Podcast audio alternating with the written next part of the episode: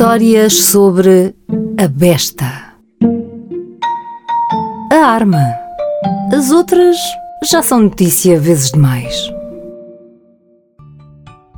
Na Idade Média, o teixo era a madeira favorita para fazer quer os arcos, os famosos longbow eram feitos de teixo, quer as bestas de madeira.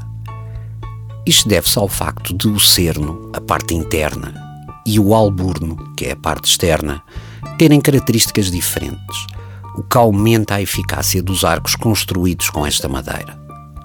De crescimento lento e de grande longevidade, o teixo pode viver mais de 2 mil anos. E de acordo com alguns registros fósseis, acredita-se que este seja o género de árvore mais antigo da Europa. A maior parte dos teixos que ocorrem espontaneamente em Portugal estão no Jerez, já agora. O teixo é uma planta de elevada toxicidade. Apenas o invólucro vermelho e carnudo da semente, que se chama arilo, é comestível.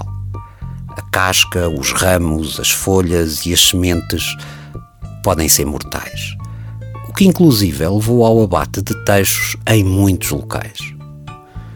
Curiosamente, a toxicidade do teixo deve-se aos alcaloides que produz e que são usados em medicamentos para o tratamento do cancro.